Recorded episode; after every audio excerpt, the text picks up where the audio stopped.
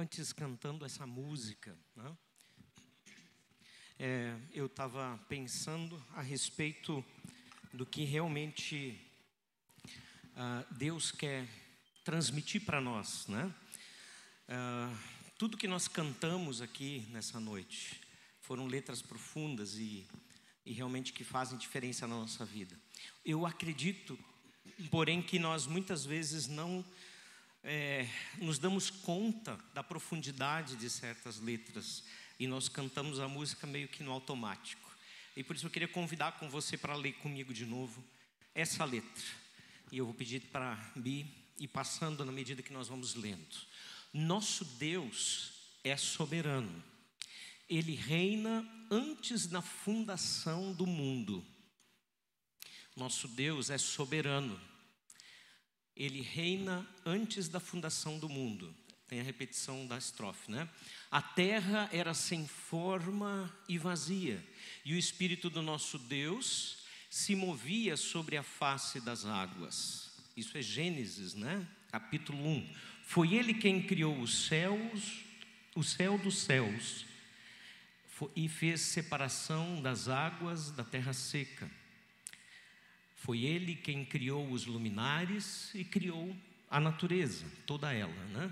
E formou o homem. Glória a Deus por suas maravilhas, pelas suas grandezas, glória a Deus. É isso, né, Bi?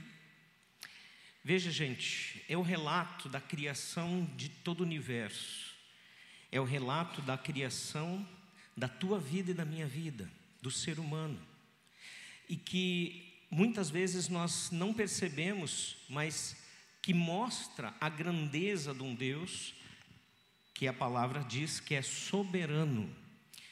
E a soberania, principalmente no texto bíblico e da antiguidade, ela vai trazer a ideia nítida, clara, de alguém, de um rei, de um soberano que manda em tudo, tem todo o poder e toda a autoridade. Então, o que eu queria que a gente pensasse, é, como introdução da nossa mensagem, que tem a ver com tudo isso hoje, porque nós vamos falar é, do texto de Malaquias, capítulo 1, que o quanto eu tenho noção e sei de fato que esse Deus é soberano, é criador de todas as coisas, do quanto eu tenho a percepção de que esse Deus, que fez o universo inteiro e pôs ordem no caos, é o Deus da minha vida, é o Deus que não apenas me criou, mas é também o Deus que me salvou.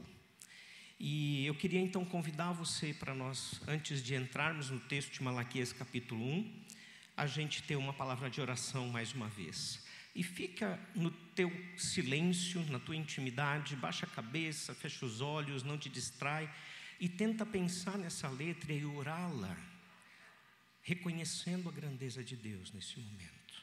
Tenha um momento teu com o Senhor.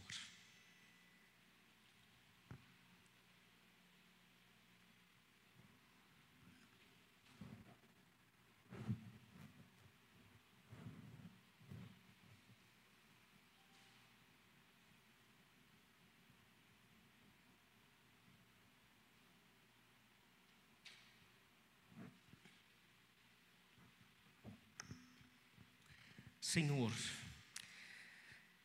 como é bom parar para refletir tu, da tua grandeza, como o Senhor é grande, como o Senhor é maravilhoso. Como é bom parar para refletir de que nós estamos na mão de um Deus Criador, todo-poderoso, cheio de amor e graça e de justiça. Um Deus santo que não tolera e não suporta o pecado. Um Deus que cobra o pecado, mas um Deus que salva e oferece pela graça imerecida a salvação, o reencontro, a restauração da nossa relação contigo e a esperança viva da eternidade que o Senhor nos dá através da obra de Cristo. Muito obrigado por isso e nos ajuda nessa noite a refletir a respeito da tua palavra e percebermos ainda mais a tua grandeza e de quanto vale a pena nos reunirmos em teu nome para te glorificar, para te adorar. Em nome de Jesus. Amém. O título que eu dei foi esse, o Deus quebra-galhos, porque é assim muitas vezes que nós vemos Deus. E na verdade foi assim que Malaquias descreveu o que estava acontecendo em Israel no seu tempo. Um Deus do qual eles queriam apenas os privilégios e as vantagens, nada mais que isso. Deixa eu só fazer aqui a apresentação. Eu tenho uma apresentação aqui ou ela está aí? Está aqui? Está ali?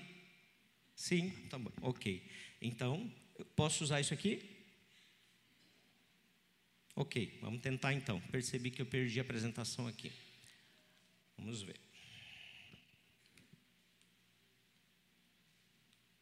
Vamos fazer aquele esquema antigo que quando eu levantar aqui vocês tocam para frente, tá? é tecnologia moderna. Né? Então, nós não vamos ler todo o texto agora, no início, porque nós vamos fazer isso à medida que nós formos passando o texto. É, ok, é isso mesmo.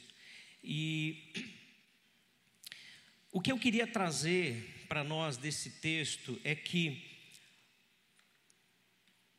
Deus, o nome de Deus é grande e temível. É grande e temível. E por que eu gostaria que nós saíssemos daqui nessa noite com essa verdade gravada no coração? Porque facilmente nós esquecemos que Deus é Deus.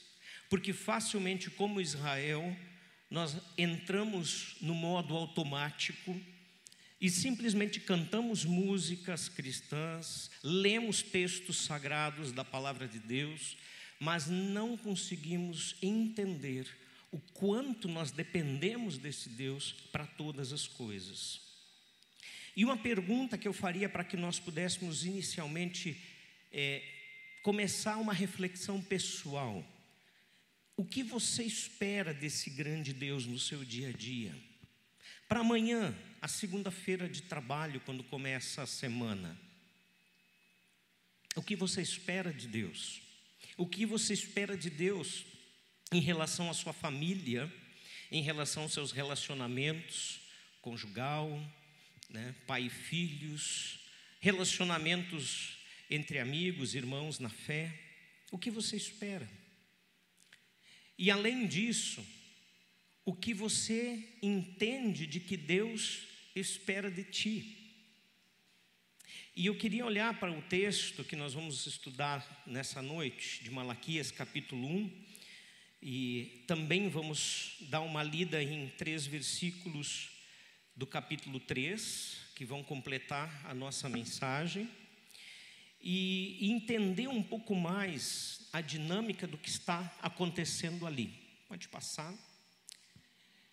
E a primeira questão que nós queremos falar, a primeira atitude que demonstra, das três atitudes que demonstram uh, que Israel desprezou grandemente o temível nome do Senhor, e nós queremos aprender com isso e não falar mal de Israel, é que a, a ingratidão de Israel para com Deus foi sem tamanho, coisa realmente de se espantar.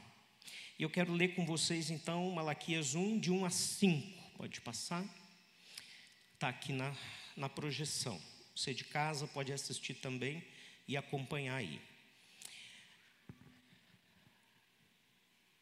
Uma advertência, a palavra do Senhor contra Israel por meio de Malaquias. Versículo 2: Eu sempre os amei, diz o Senhor.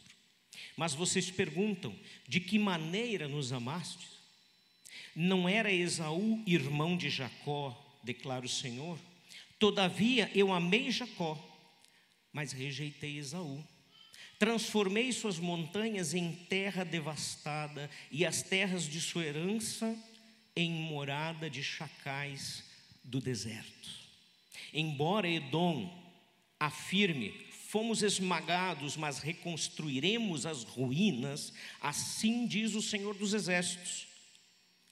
Podem construir, mas eu demolirei. Eles serão chamados terra perversa, povo contra quem o Senhor está irado para sempre. Vocês verão isso com seus próprios olhos e exclamarão: Grande é o Senhor, até mesmo além das fronteiras de Israel. Temos que entender um pouco mais o contexto histórico para saber por que esta resposta de Deus vem a questão: por que o Senhor nos amou, no que o Senhor nos amou? No início do versículo 2 ele diz: Eu sempre os amei, diz o Senhor. Mas vocês perguntam: de que maneira nos amaste? Sem reconhecer a grandeza de Deus e aquilo que Deus realmente tem, tinha, estava fazendo entre o povo, eles perguntam: como assim o Senhor nos amou? No que o Senhor nos amou? Como nós podemos saber que nos amas?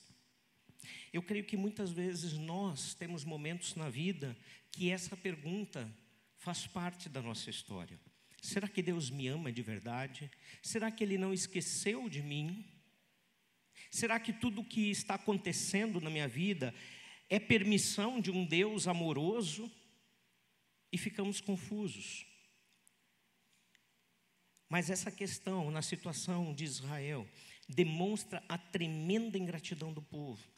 Tantas vezes Deus já havia lembrado a várias gerações dos seus grandes feitos e poderosos feitos durante a história de Israel, desde a libertação do Egito, a caminhada no deserto, a conquista da terra.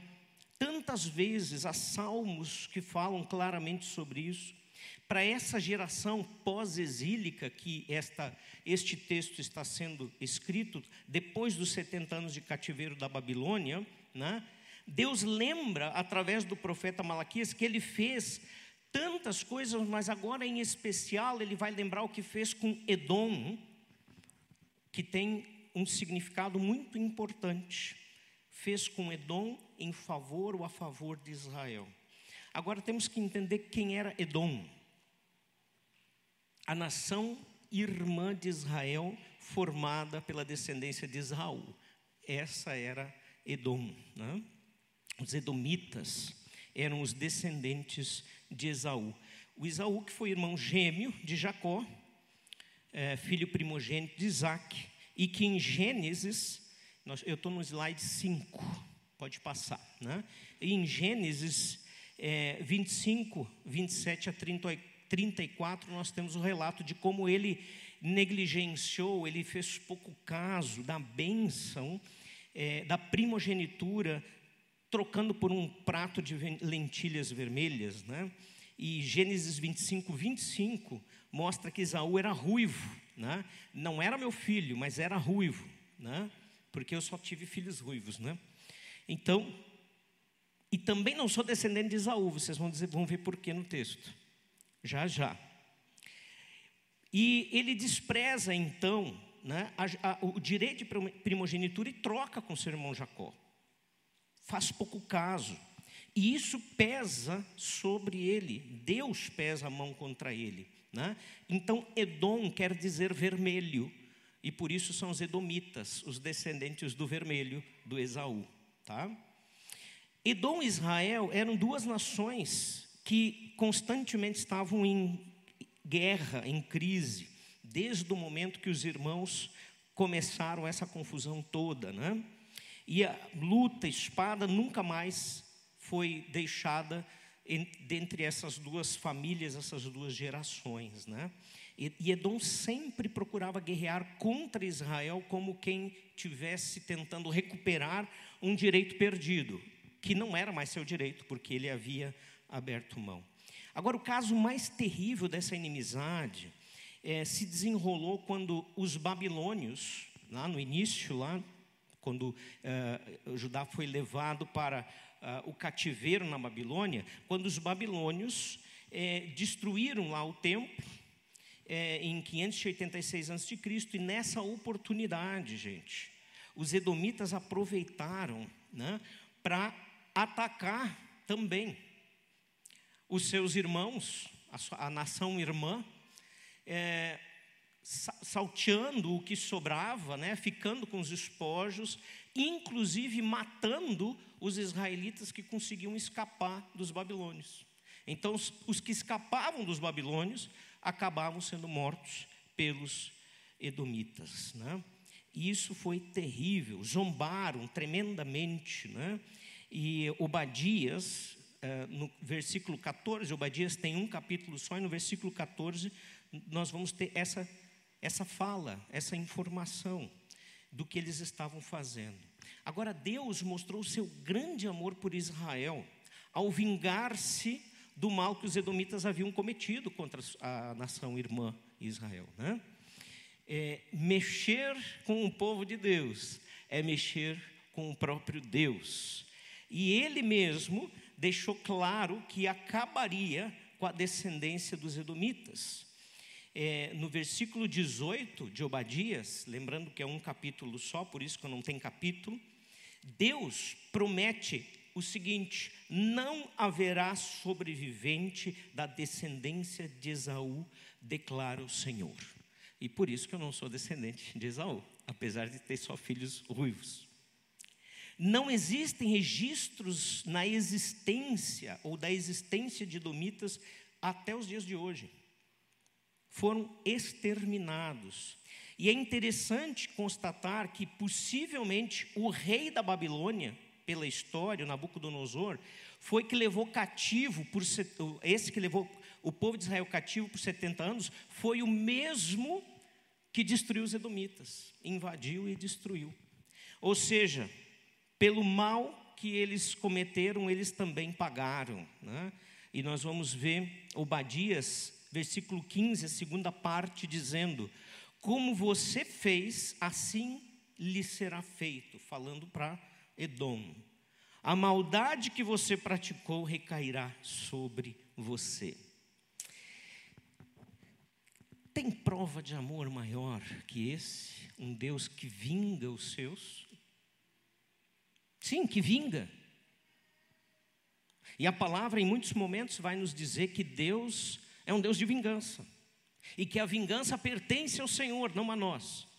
E aí alguns espertos dizem: é, a vingança pertence ao Senhor, mas eu serei o instrumento. Né? E aí vai lá se vingar, em nome do Senhor. Esse foi o grande amor que Deus demonstrou. E isso ele está lembrando o povo nesse primeiro trecho que nós lemos de Malaquias 1, 2 a 5. Veja, quanta ingratidão. E nós vamos perceber essa ingratidão à medida que nós vamos seguindo no nosso texto e no nosso estudo.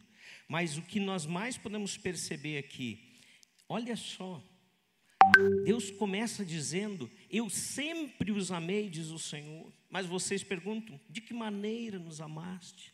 Eles conheciam essa história, eles viveram, eles viram, eles ouviram essa história, dentre tantas outras, mas nem assim puderam ser gratos ao Senhor. Eu os amei. Qual é a nossa gratidão com relação ao amor de Deus, que não é provado na destruição de nenhum povo sobre nós, ou que era contra nós, mas que é provado na cruz do próprio Filho, na graça da salvação em Jesus Cristo. Qual é a nossa gratidão em relação a um Deus que nos aceita e nos ama assim como somos? E eu não sei falar de vocês, sei falar de mim, o quanto eu sou perverso, o quanto a minha natureza é pecaminosa e o quanto eu necessito da graça de Deus.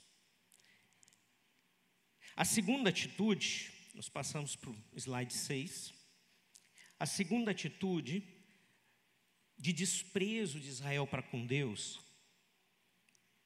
foi a irreverência com que eles tratavam as coisas de Deus e o próprio Deus. Leiam comigo a partir do versículo 6, na verdade, o versículo 6 e o versículo 7, estes dois versículos.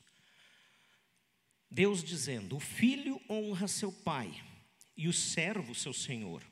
Eu sou pai. Onde está a honra que me é devida? Se eu sou o Senhor, Onde está o temor que me devem? Pergunta o Senhor dos Exércitos a vocês, sacerdotes. São vocês que desprezam o meu nome, mas vocês perguntam: de que maneira temos desprezado o teu nome? Trazendo comida impura ao meu altar. E mesmo assim, ainda perguntam: de que maneira te desonramos? Ao dizerem que a mesa do Senhor é desprezível. A perversão, ela não estava apenas no povo que talvez não tinha o conhecimento necessário ou suficiente das obras de Deus, mas ela já estava a partir dos próprios sacerdotes que deviam conduzir o povo. Sacerdotes que tinham uma participação crucial nessa irreverência ou essa forma irreverente de viver e de existir diante de Deus. Uma vez que eles haviam se tornado indiferentes para as ofertas que eram trazidas à mesa do Senhor. Totalmente indiferentes.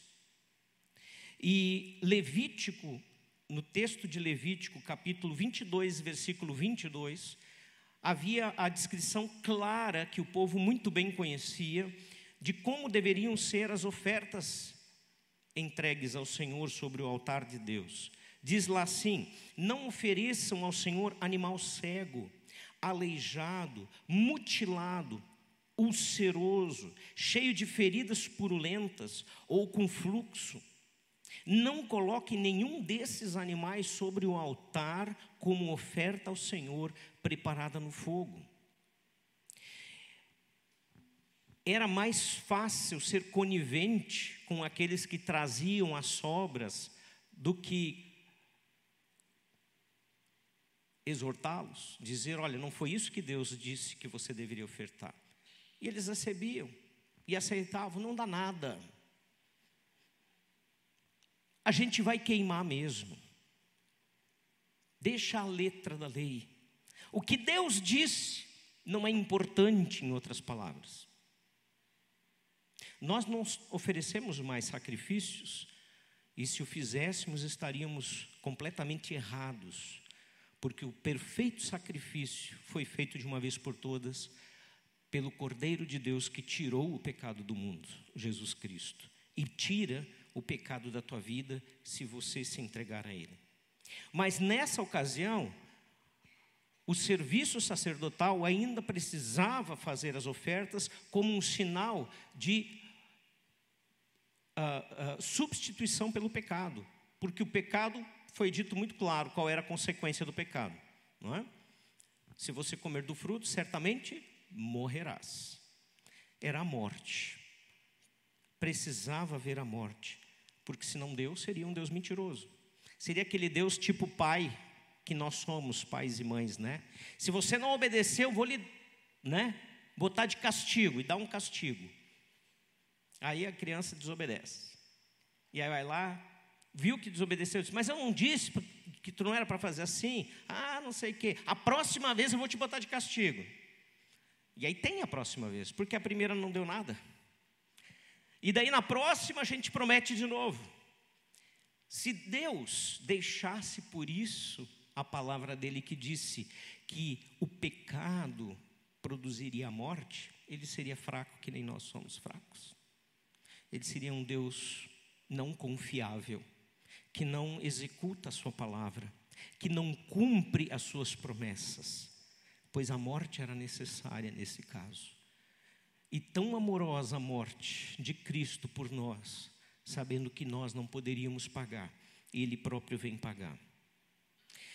Então veja, era isso que estava acontecendo. O slide 8, conforme o versículo 8 também, ninguém teria coragem de oferecer um animal defeituoso a um ou um presente indigno a um governador, um rei ou uma autoridade da época. Era comum se levar presentes para as autoridades, para os reis, principalmente se você estava precisando de um favor, e às vezes esse favor era a sua própria vida, né? E aí enchiam esses reis de presentes. E o texto ele deixa claro que ninguém teria coragem de oferecer um animal defeituoso para alguém assim, um homem que tem autoridade na terra. O versículo 8 começa dizendo: Na hora de trazerem animais cegos para sacrificar, vocês não veem mal algum. Na hora de trazerem animais aleijados e doentes como oferta, também não vem mal algum. Tentem oferecê-los de presente ao governador. Será que ele se agradará de vocês? Será que os atenderá? Pergunta o Senhor dos Exércitos. E agora, sacerdotes, tentem apaziguar a Deus para que tenha compaixão de nós. Será que com esse tipo de oferta ele os atenderá? Pergunta o Senhor dos Exércitos. E sempre o texto vai falar do Senhor dos Exércitos, o Deus Todo-Poderoso. Que não há exército na terra que poderia subjugá-lo. Versículo 8 e 9 do capítulo 1 de Malaquias, nós lemos. Mas por que, que tinha que ser um animal perfeito? Porque Deus disse. Por que, que não podia ser algum que de, qual, de, de, de igual forma não poderia ser aproveitado? Porque Deus não merece restos. Sabe por quê? Só porque Ele é Deus. Esse Deus que nós cantamos naquela música, nosso Deus é soberano. Ele que criou todas as coisas, inclusive a nossa vida. O problema central estava na atitude do coração dessas pessoas. No desprezo pelas coisas santas de Deus. Na irreverência ao Senhor soberano. Qualquer coisa está boa. Está bom, de qualquer jeito está bom. A equipe aqui que dirige é uma equipe grande, a igreja que já está há mais tempo reunida e frequenta há mais tempo conhece, né? E às vezes eu, eu tenho a fama de chato na equipe, né? Mas não tem problema, não estou chateado, equipe, fiquem à vontade. É, que nisso eu vou ser chato mesmo. Eu quero o melhor aqui. Eu exijo o melhor deles, estou toda hora no pé, toda hora no pé. A roupa, a melhor. O som, o melhor né, sonoplastas? Coitado de vocês, né? O Gil é chato. A projeção tem que estar tá certa. É, o fato de não ter funcionado aqui, eu já vou falar depois lá, por que, não funcionou aqui. Deus, Deus precisa ter o nosso melhor. É por isso, nós temos que apresentar o melhor para Ele. Ah, problemas técnicos vão acontecer, situações que ontem, gente, nós tivemos um tempo maravilhoso que eu vim de enfiado, né? Porque era louvorzão jovem, né? Então você já imagina, né? Eu aqui com louvorzão jovem, fui lá em cima no cantinho no escurinho para ninguém me ver, né? E curti o tempo com essa galera aqui tão legal, tão bom. E, gente, eles tinham preparado, eles ensaiaram diversas vezes, acho que já mais, mais de um mês estavam ensaiando é, regularmente o, a equipe técnica fez de tudo que podia fazer, e não é que deu problema na, na técnica. Acontece, vai acontecer, mas dê o seu melhor. E o que acontecer que não está no seu controle, Deus não considera. Agora, quando nós vivemos de forma irresponsável, com atitudes de desrespeito para com Deus e com as coisas de Deus, nós estamos mostrando que Deus não tem valor para nós. Isso é irreverência. Isso é irreverência. E era isso que Israel estava fazendo. Reverência não é ficar quieto dentro da igreja, porque Deus está aqui. Assim a gente aprendia quando era criança. Reverência é ter ordem quando tem que ter ordem. Cantar quando se canta. Ir para a salinha com as crianças quando elas têm o tempo delas. E na tua vida fora daqui, também a reverência é viver conforme a vontade e a palavra de Deus para a tua vida. E era isso que Israel não estava fazendo. Reverência é reconhecer que a pessoa que está nos dando a ordem e a direção tem toda a autoridade para isso e que nós devemos cumpri-la sem questionar. Isso é reverência não é tristeza, não é ser sisudo, é realmente dedicar-se e respeitar, temer é mais do que respeitar, é reconhecer que o Deus que criou tudo do nada, do caos fez a ordem, da ordem criou a vida, inclusive a minha e a sua, é o mesmo Deus que pode fazer o que Ele quiser com a minha vida e com a sua. E esse é o temor que eu tenho que ter, de saber que o Deus que criou todas as coisas é um Deus de poder, de autoridade, além de ser um Deus amoroso.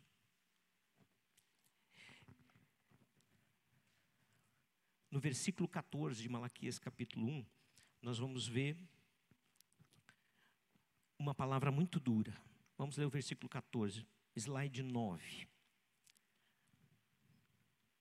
Maldito seja o enganador, que tendo no rebanho um macho sem defeito, promete oferecê-lo e depois sacrifica um animal defeituoso, diz o Senhor dos Exércitos. Pois eu sou o quê?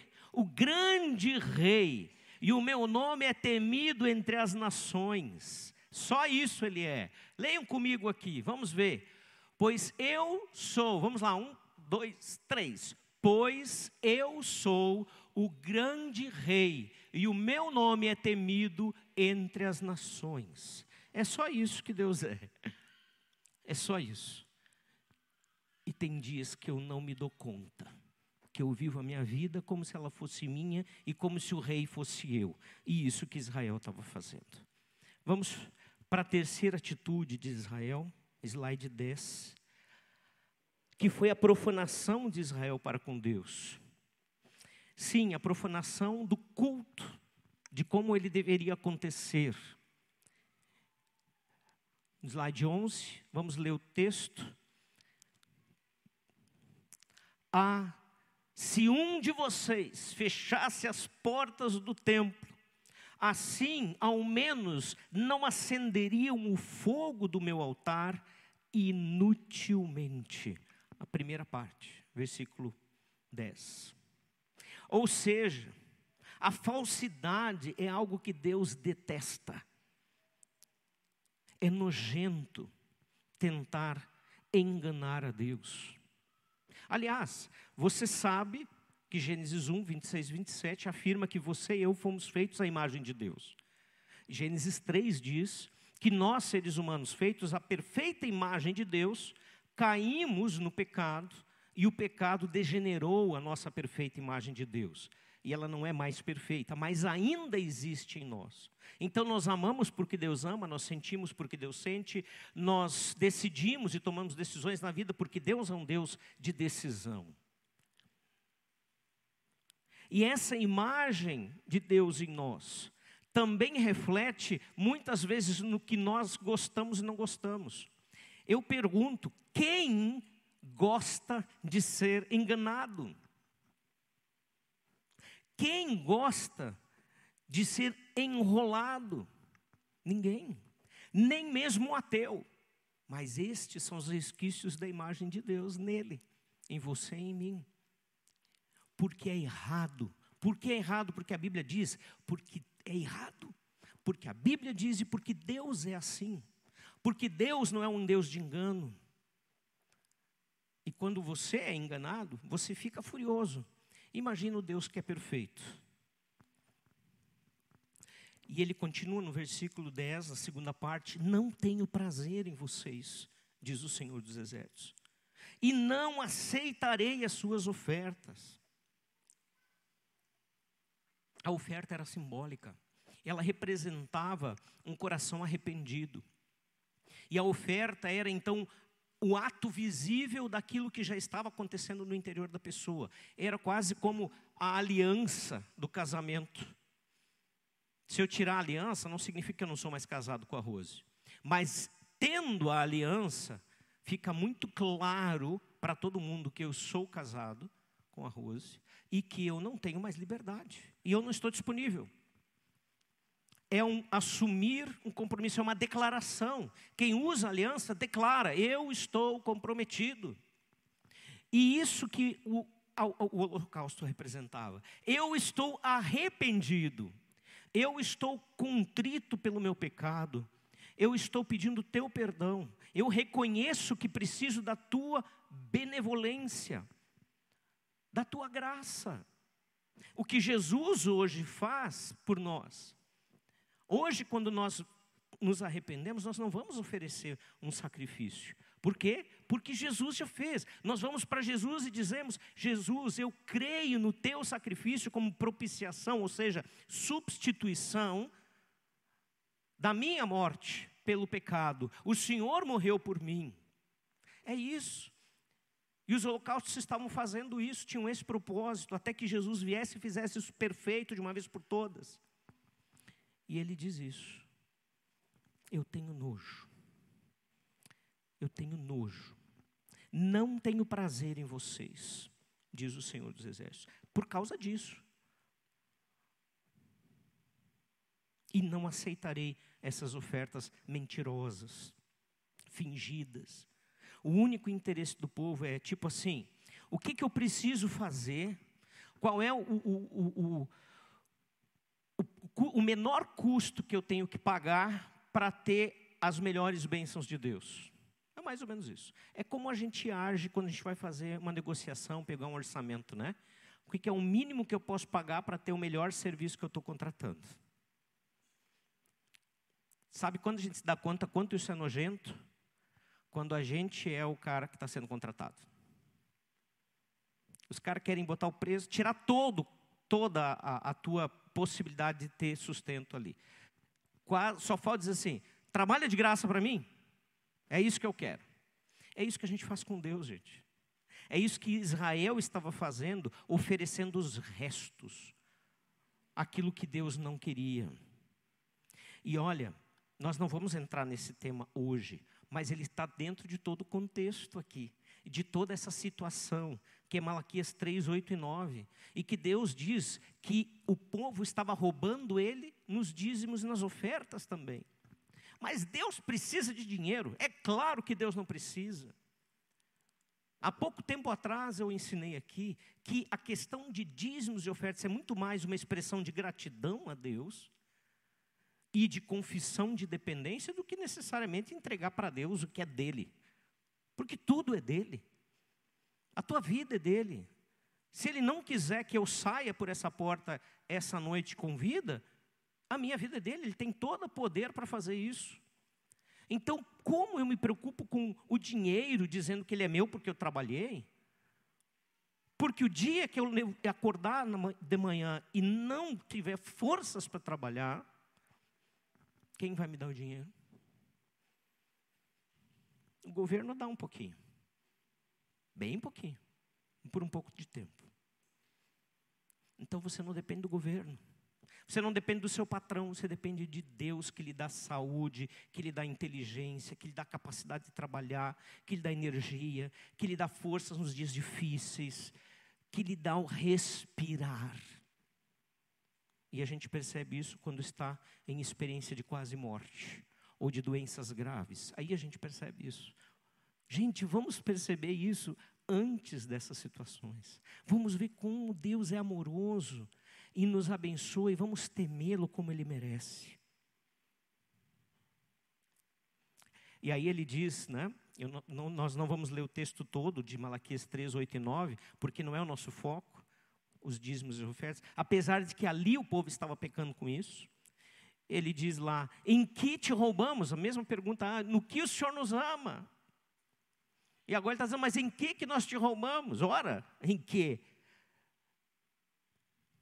De maneira alguma, as suas ofertas lá em Israel eram com amor, mas com peso e prejuízo. Por isso eles davam o mínimo, pensando em enrolar Deus também. É isso. Slide 12. Nós vamos ler agora Malaquias 3, 14 e 15, que é o segundo trecho nossa, da nossa mensagem. Malaquias 3, 14 e 15 está projetado também. Vocês dizem é inútil servir a Deus. O que ganhamos quando obedecemos aos seus preceitos e andamos uh, lamentando diante do Senhor, dos, desculpa, o que ganhamos quando obedecemos aos seus preceitos e andamos lamentando diante do Senhor dos Exércitos? Por isso, agora, consideramos felizes os arrogantes, pois tanto prospera o que pratica o mal, como escapam ilesos os que desafiam a Deus. Por isso, agora, consideramos felizes os arrogantes. Que, que adianta servir a Deus se Ele não nos abençoa como nós queremos? Olha lá o vizinho, o cara nunca vai para a igreja. E ó, tá com um carrão novo de novo na garagem. Olha lá meu patrão, o cara pragueja contra Deus. Está cada vez mais rico. Que adianta dizer que eu sirvo a Deus, ou busco a Deus? Era isso que eles estavam dizendo que adianta acender o fogo de Deus e fazer as ofertas, o serviço pelo qual eles foram chamados, ou foram chamados a fazer, se eles viam que os pagãos prosperavam.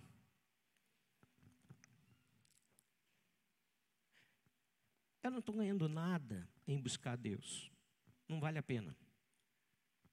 A vida não tem melhorado ou dado certo porque eu sirvo a Deus, então por que dar o melhor? Quem me garante que Deus existe? Bom, se você pensa assim, não perca seu tempo, porque é perda de tempo.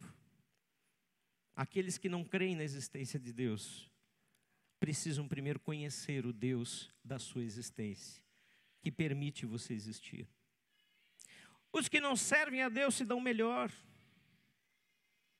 O salmista, no capítulo 37, versículo 1 e 2, ele diz assim: Não se aborreça por causa dos homens maus e não tenha inveja dos, seu, dos perversos, pois como capim logo secarão, como a relva verde logo murcharão. Eu vou fazer uma pergunta aqui. Você tem a liberdade de levantar a mão ou não. Eu até vou tirar o óculos, senão eu não vou ver. Quem de vocês que já está com um pouco mais de caminhada de vida, que como eu já passou dos 50 e algumas coisas, né? Acha que a vida está passando rápido demais. Se você tiver vontade, levante a mão. Eu acho, estou levantando a mão. Dá uma olhada em volta, olha quanta gente está levantando a mão. Deu, pode baixar a mão. Vocês viram que só os jovens não levantam a mão? Deixa, deixa ele sonhar que, tá, que não é verdade. É, oi? Não, normalmente, mas eu duvido muito que os jovens vão levantar a mão. Tu, tá, tu acha também? Ah, não, mas tu, tu já está velha então. Ih, minha gente, está precoce. A vida passa muito rápido. Eu ouvi minha mãe dizer isso tantas vezes, né, mãe? Hoje ela está aqui com a gente. Tantas vezes. Esses dias eu disse para ela: para de enrolar a gente. Ela disse: ah, eu acho que eu vou morrer logo. Eu já ouvi isso antes dos 50 dela, está com 87. Se continuar assim, vai aos 150. Né, mãe? Bem-vinda entre nós. O que o salmista falou é verdade. A vida passa assim.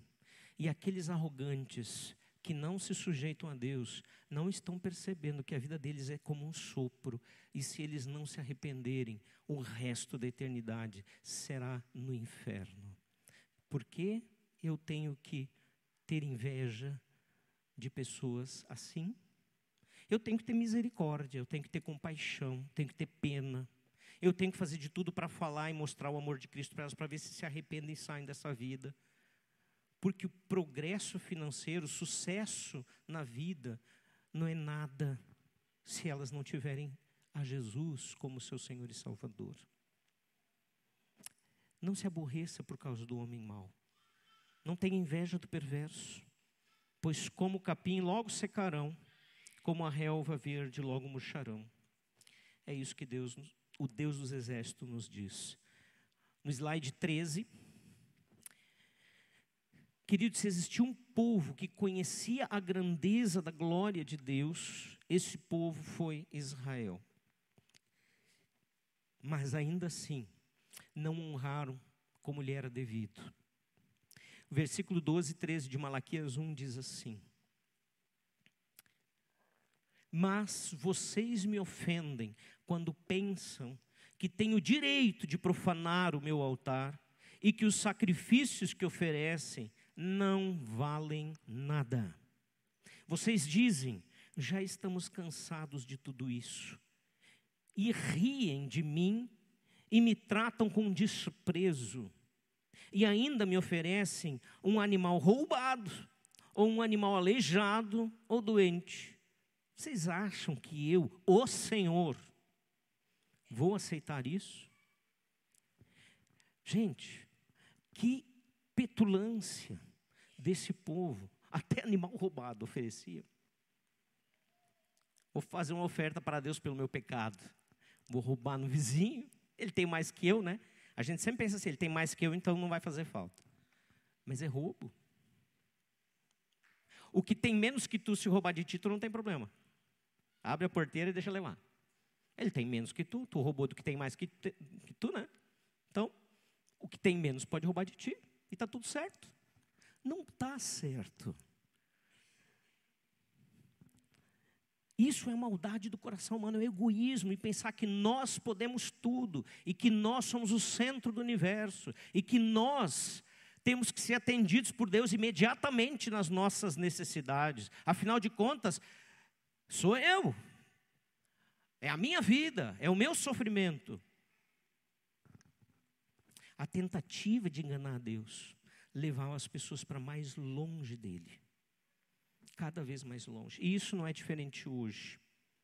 Malaquias, capítulo 2, versículo 2 diz assim: Se vocês não derem ouvidos e não se dispuserem a honrar o meu nome, diz o Senhor dos Exércitos, lançarei maldição sobre vocês e até amaldiçoarei as suas bênçãos. Aliás, já as amaldiçoei porque vocês não me honram de coração que de aparência é fácil enrolar as pessoas que vêm. A questão é o meu coração para com Deus.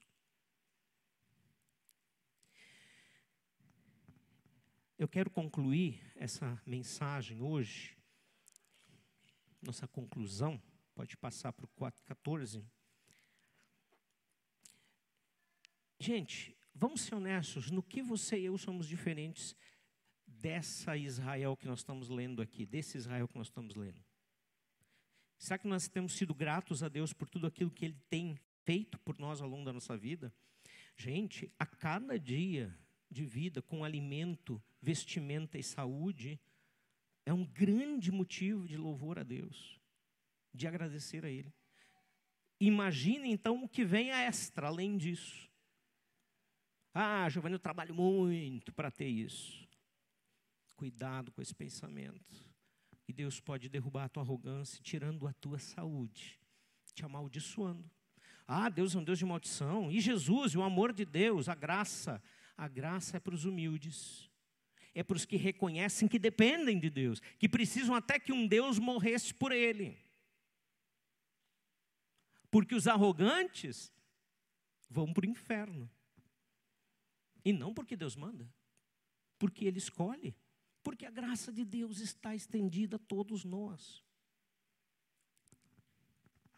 A nossa ingratidão é uma doença que está impregnada em nossa carne mortal e que faz de nós seres egoístas, mesquinhos e que nós precisamos aprender a, a matar todo dia e aprender a ser gratos e a dizer para as pessoas que nos abençoam, às vezes com muito sacrifício, obrigado. A reconhecer que Deus é tudo na nossa vida e sem Ele nem respirar a gente consegue. E amados, nós fomos chamados como cristãos para sermos sacerdotes de uma nova aliança em Cristo Jesus. Nós temos honrado a Cristo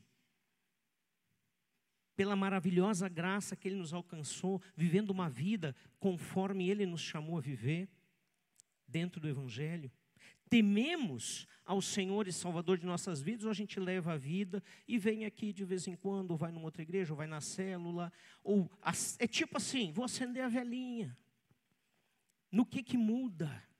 Era isso que Deus está dizendo. Quem dera alguém de vocês fechasse as portas do templo, para que não tenha que mais cheirar essa fumaça dos sacrifícios de vocês, porque eles são falsos. Nós não temos sacrifício. Hoje o templo não precisa mais ser essa sala, esse prédio, é o meu, a minha vida, a tua vida.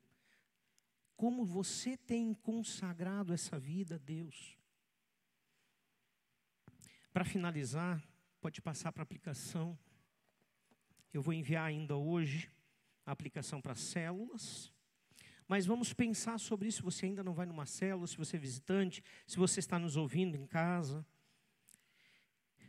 Você respeita e honra a vontade de Deus na sua vida? Você tem barganhado com Ele, do tipo, Deus, se você ajudar no emprego essa semana, eu vou, não vou faltar nenhum culto até o fim do ano.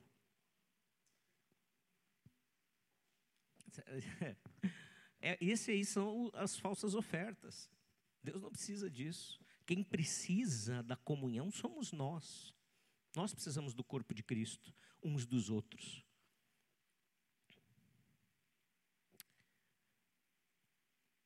O que você espera receber de Deus? E se não receber, você vai continuar buscando Ele, dizendo como Jó: Deus o deu, Deus o tomou, bendito seja o nome do Senhor? O papel sacerdotal de hoje é conduzir as pessoas para Jesus Cristo. Você que já recebeu o Evangelho da Salvação, você reconhece esse papel? Você tem vivido de acordo para que esse papel seja realmente cumprido na vida dos seus familiares, colegas, vizinhos e amigos? E eu não estou falando de você converter ninguém, porque nós não conseguimos converter ninguém, mas de falar, de profetizar. Como é que a gente profetiza hoje? Lendo a palavra, ensinando a palavra de Deus. É isso. Você está buscando uma relação de amor com Ele, independente das circunstâncias da sua vida? Essas são reflexões para agora e para a célula. Mas eu queria que agora nós terminássemos essa noite também com uma reflexão diante de Deus, em oração. Como começamos? essa, essa reflexão, essa mensagem. Baixa a tua cabeça e em silêncio coloca a tua situação diante deste grande Deus e Pai, que é amoroso, mas que é Deus todo-poderoso. Em humilde reconhecimento da paternidade dele, do senhorio de Deus através da obra de Cristo na cruz, fala para ele o que, que o Espírito Santo está te tocando agora? Se a necessidade de confissão de pecados, da arrogância, ou qualquer outro pecado, fala isso para ele nesse momento. O que ele espera de nós é isso.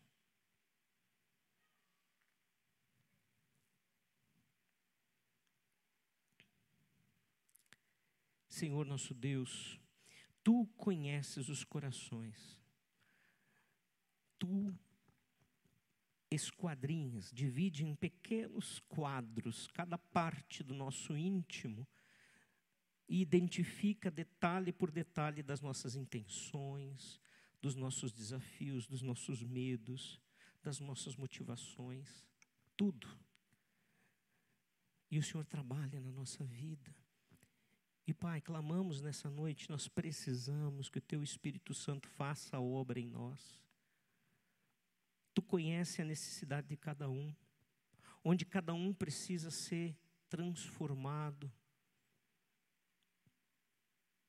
moldado pelo Teu poder, pela Tua presença, perdoado pela Tua graça, que ninguém merece, ninguém, nem eu, nem ninguém e o Senhor oferece gratuitamente.